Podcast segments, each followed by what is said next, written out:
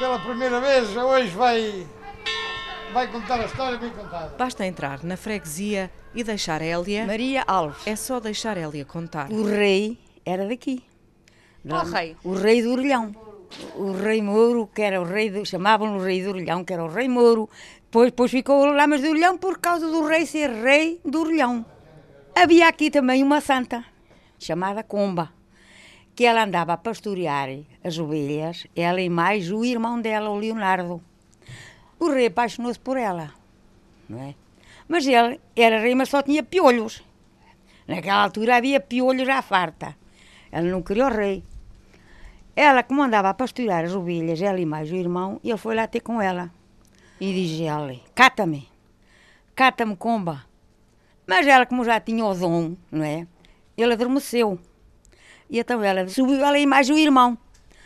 Quando já iam no meio da, da, da serra, eles a pensar que já estavam livres deles, o irmão tinha uma flauta que fazia de cana. Ele tocou três vezes na, na flauta. E então a última vez diz, diz Rei mau, rei do orelhão, tens uma orelha de águia, outra de cão. O gajo acordou, monta no cavalo. O rei. O rei. Ele matou logo o irmão com a espada. Nasceu lá um nascente de água, que ainda hoje lá está.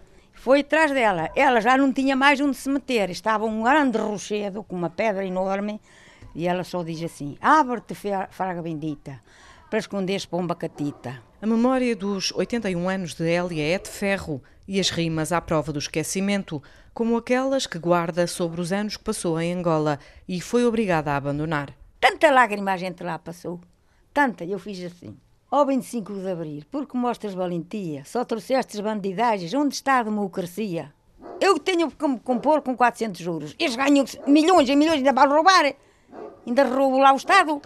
Nas eleições, já beijinhos e abraços. Acaba as eleições, desaparece da minha frente que não sei o que te faço.